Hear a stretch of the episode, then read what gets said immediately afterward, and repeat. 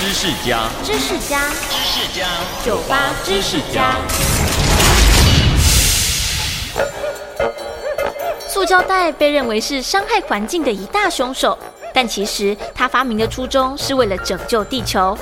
一九五九年，瑞典工程师图灵发明了够用塑胶袋，让人们能以美观、方便、低成本的方式包装并运输物品。而更重要的是，图灵认为发明塑胶袋可以作为纸袋的替代性产品，不仅耐用、可重复使用，更可以减少伐木量、保护环境，进而拯救地球。